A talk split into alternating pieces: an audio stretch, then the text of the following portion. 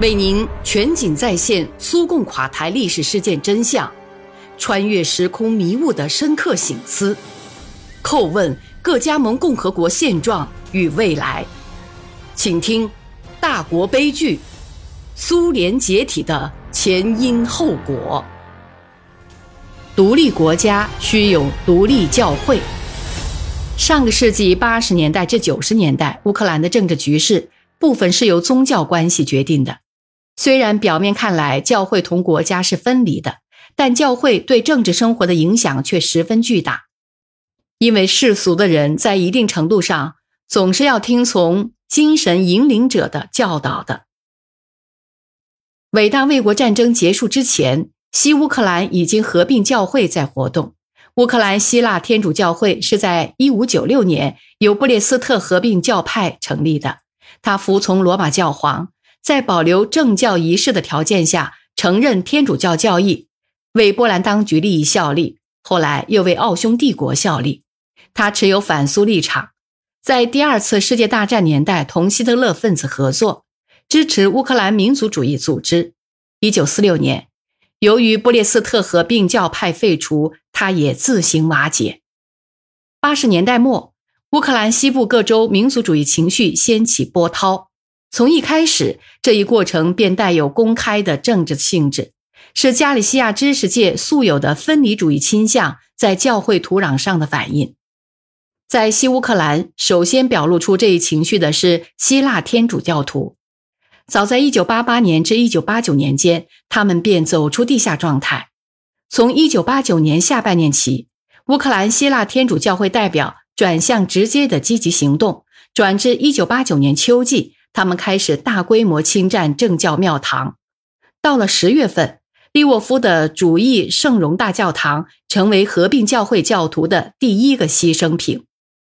当时提出一个极端主义的口号，按1939年时的状态，把所有庙堂和财产归还乌克兰希腊天主教会。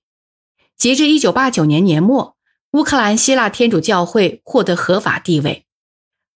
梵蒂冈的外交介入。和约翰·保罗二世与戈尔巴乔夫1989年12月1号就此达成的协议，对促成此事起了不小的推动作用。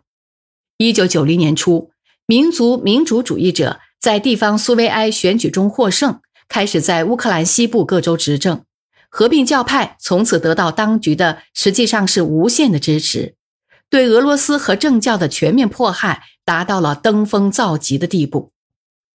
乌克兰苏维埃社会主义共和国最高苏维埃大选后，其成员中出现了大量西乌克兰的民族主义政治家。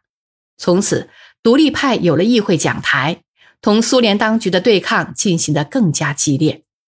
在政治狂热有增无减的背景下，乌克兰希腊天主教会一派侵占庙宇的运动达到更大规模。期间，对可以影响事件进程的人士，包括约翰·保罗二世。苏联总统戈尔巴乔夫、乌克兰苏维埃社会主义共和国最高苏维埃主席克拉夫丘克提出多次呼吁，均未产生任何影响。有亲天主教情绪的当局在小城市和村镇行事的办法都有个固定的城市，那就是不管正教教徒和合并派教徒在该居民点的人数比例如何，通常都是由地方政府做出决定。把庙堂移交给希腊天主教徒，如果正教教徒拒绝交出庙堂，便发起冲击，其结果往往总是大量人员受伤，庙堂本身受损，常常圣地蒙污，甚至纵狗进入教堂追咬正教徒，而神职人员则被武装暴徒强行逐出祭坛。上个世纪八十年代末至九十年代初，在西乌克兰合并教派。发动的抢占庙堂的局势便是如此，这一切都是拜前乌克兰共产党中央主管意识形态的书记克拉夫丘克所支持的充满民族主义情绪的鲁赫分子所赐。种种事件在约翰保罗二世正式访问乌克兰期间达到了高潮。这次访问首先是出于政治考虑，对于库奇马摇摇欲坠的地位而言，贵宾莅临。不则是收到了一份厚礼，在基辅机场，大祭司鲍里斯波尔受到库奇马和外交使团的欢迎，小伙子和姑娘们身穿民族服装，高喊“贵族老爷万岁”。一看到约翰保罗二世踏上乌克兰土地的这架势，便明白他是要充分利用这次访问，不仅向天主教教徒，而且向整个乌克兰进行布道宣传。其中提到政治势力犯下的种种罪行和对教徒的迫害，但却只字未提希特勒分子杀害东部斯拉夫人的种种罪行，未提成百上千的被枪杀、活埋、烧死、投入矿井的苏联公民。教皇到了巴比亚尔，也就是世界上任何一个政治家也不会放过的霍洛克斯特这个话题。后来又访问了贝科夫连基斯森林，因为那里埋葬着成千上万苏联时期被镇压的牺牲者。他在长篇布道中宣讲中错落有致地安排了一些重点，对纳粹一带而过，对苏联的极权主义则大张挞伐。这次的访问行程图。当然不会让他访问特地为苏联战俘设立的可怕的达尔尼茨基集中营。总结是二零零一年六月二十七号在利沃夫做的。这场弥撒有二十九名希腊天主教徒被列为圣者，其中只有一人是死于马伊达涅克之手，其余的人据报道均牺牲于布尔什维克之手。筹备这次访问的年代，以及这位大祭司访问乌克兰的内容本身，都直接导致后来把班杰拉、斯捷茨科以及他们手下的武装匪徒尊为英雄。这次访问本身，以及伴随访问发生的种种事件，被认为是公平彻底消除1946年利沃夫斯大林教区事件后果的一次胜利。这个教区曾经经历过多么复杂的局面！乌克兰的希腊天主教会受到何等愤怒的群情激昂的声讨，这一切全都被遗忘了。要知道，以安德烈·舍普济茨基督主教为首的绝大多数僧侣，都不仅公开支持法西斯德国，而且还同占领当局合作，所以才对乌克兰土地上发生的种种法西斯罪行负有自己的一份责任。舍普基茨基曾亲自为攻占。第聂伯河畔的金顶城市向希特勒表示祝贺，而且在基辅陷落之前，这位督主教便发表了牧师文告，支持斯捷茨科一九四一年六月三十号宣布成立的政府。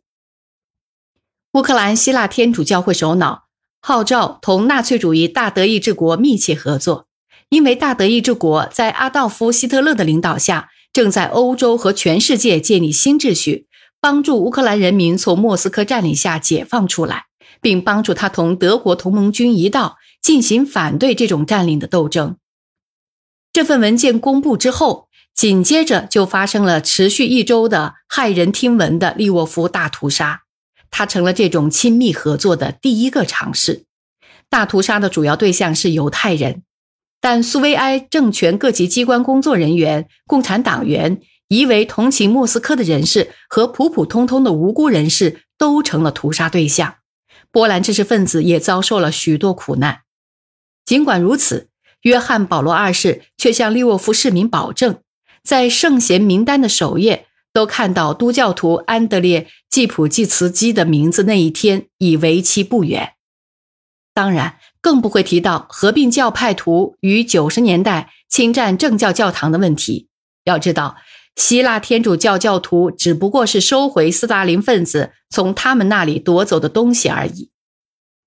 合并派教会在西乌克兰复活的最终结果便是如此。民族主义分子同该教会齐心合力，在乌克兰社会制造紧张局势已将近二十年。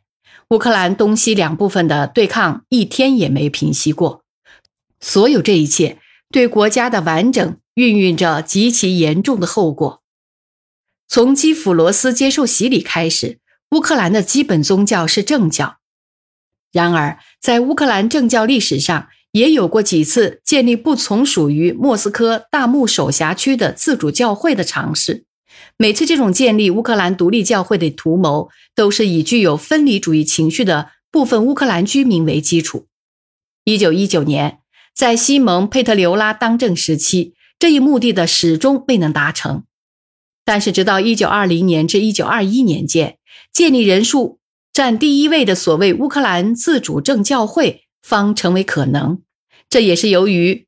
布尔什维克从内部分化了统一的莫斯科政教的缘故。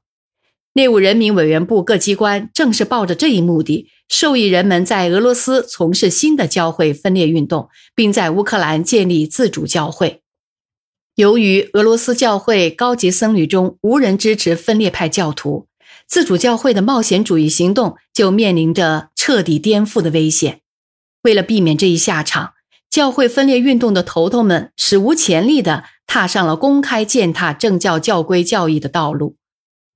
一九二一年，乌克兰自主政教会的伪督主教瓦西里·利普基夫斯基和其他伪主教不是由主教来举行按手礼。而是由神父和俗家人举行按手礼。利普基夫斯基的分裂自由派人士由此得到了另一个名称，叫做自封圣职人员。这个伪教会存在时间不长，因为他没有能够满足教务人民委员部的期望。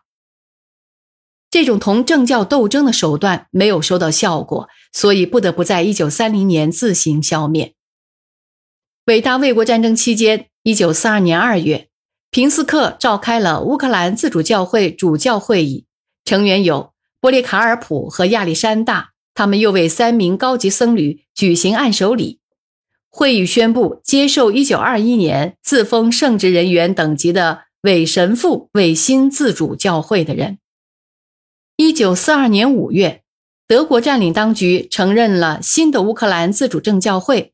占领当局为了提高自己在居民中的声望，在乌克兰占领区开设政教教堂，同时又害怕俄罗斯政教教会的威望增长。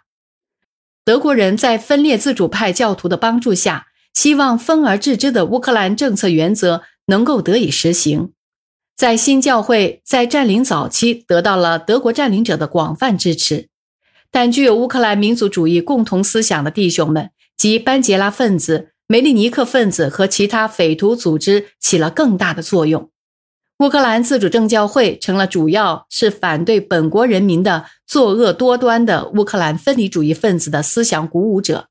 在沃伦在乌克兰民族主义组织的帮助下，自主教派对遵守教规的乌克兰政教大搞恐怖活动。许多不愿皈依乌克兰自主政教会的教士和俗家人成为恐怖行动的牺牲者。弗拉基米尔·沃伦主教马努伊尔被班杰拉分子绞死，几十名拒绝同分裂教派合作的政教神父受到了受刑的折磨。